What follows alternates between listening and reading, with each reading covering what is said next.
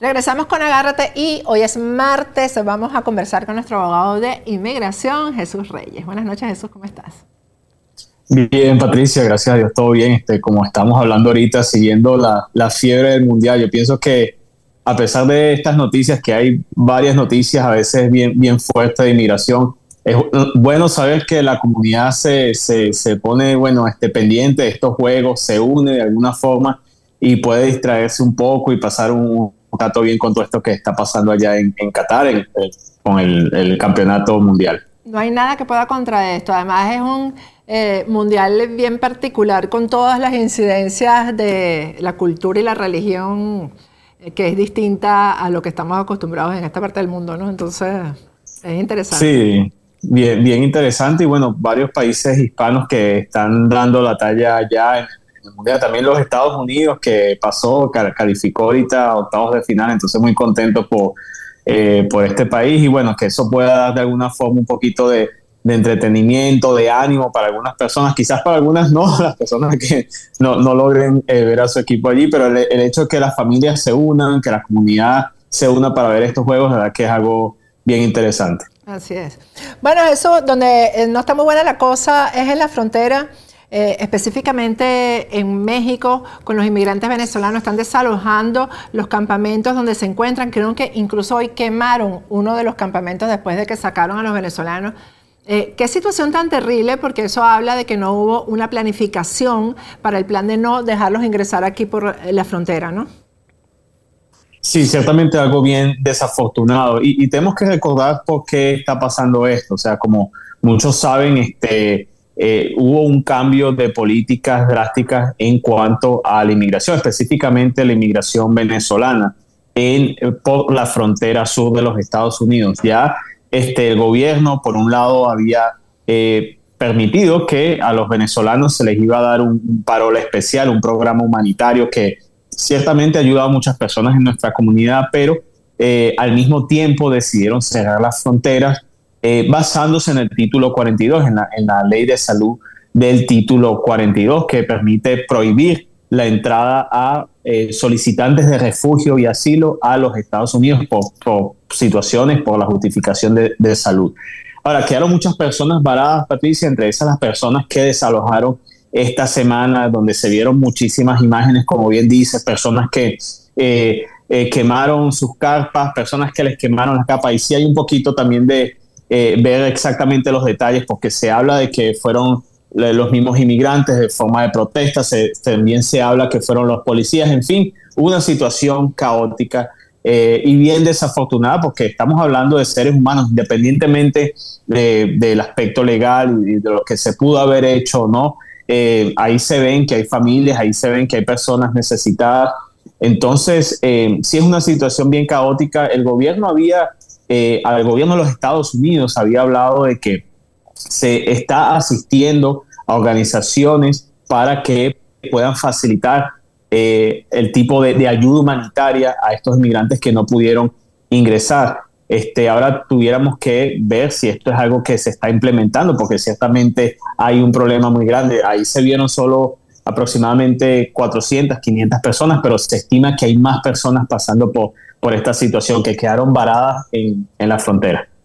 Eh, y eh, el, tema ahí, Jesús, es que muchos no, no, pueden regresarse porque todos sus bienes los gastaron en tratar eh, en el viaje y en tratar de ingresar a Estados Unidos. Entonces, que, que, tiene que haber algún acuerdo entre el gobierno de los Estados Unidos y el gobierno de México para ayudar a esa gente a regresarse a Venezuela por lo menos.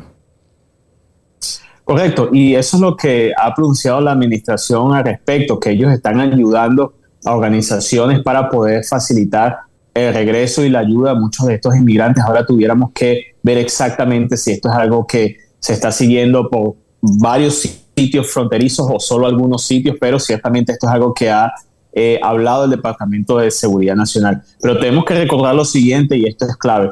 Eh, el título 42, ah, una, y esto lo habíamos hablado hace unas semanas, esto fue algo que ya eh, terminó.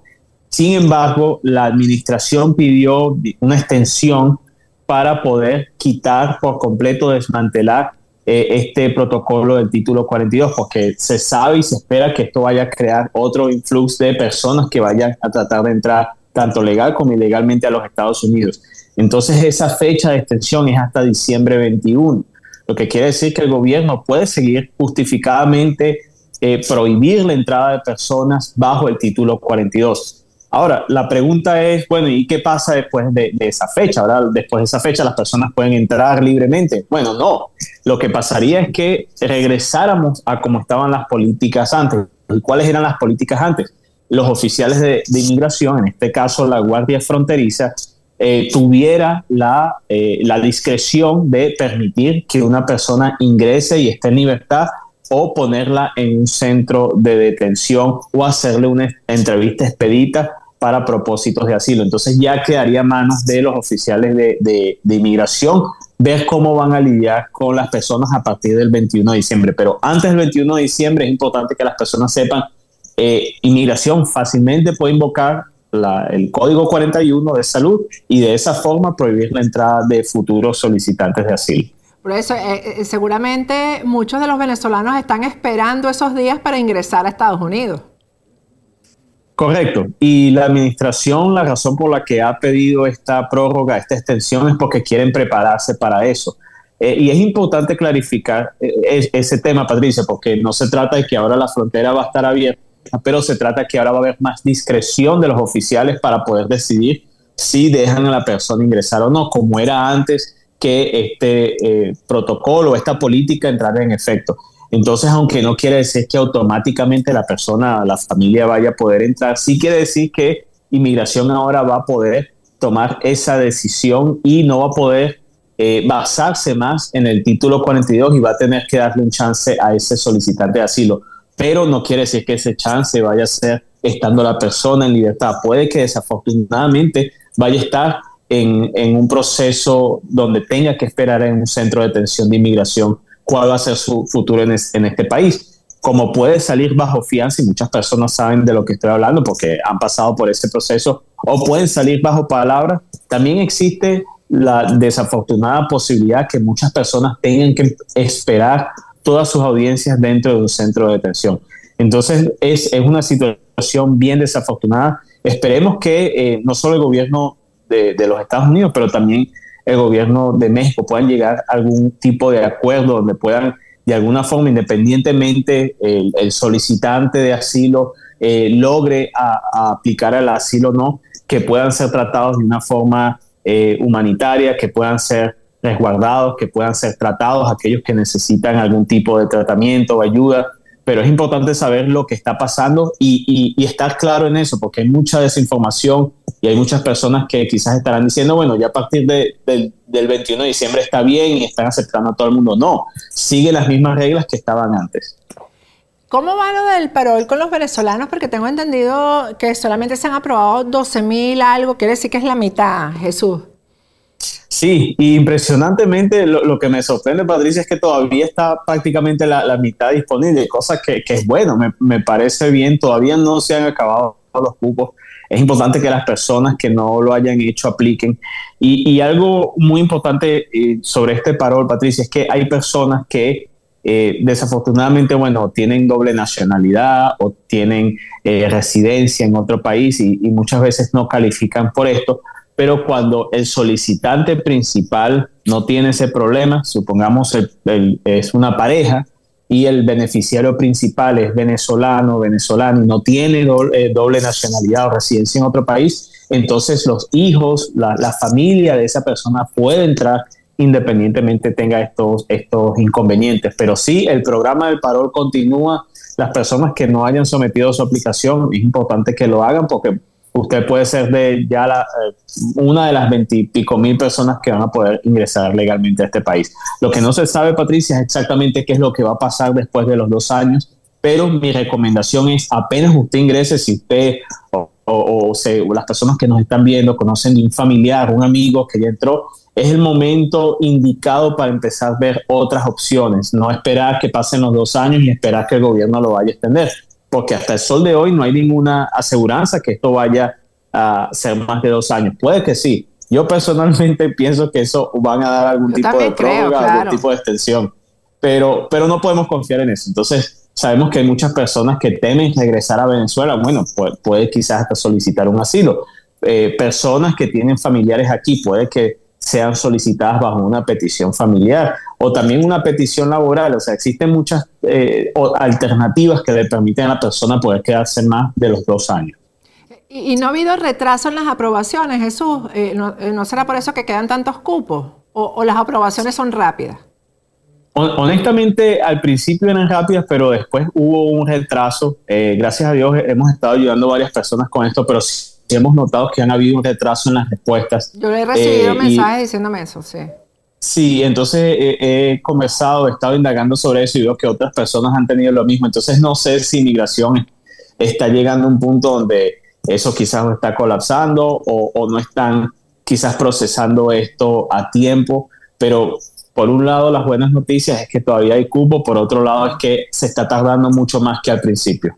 Y eh, lo que sí es cierto, porque hemos tenido testimonios de personas, sobre una familia, por cierto, que llegó un matrimonio que llegó el, justo el día de Acción de Gracias, que eh, en inmigración el eh, pasas muy rápido cuando llegas aquí, que ni siquiera te hacen preguntas ni nada. Eso es bien importante.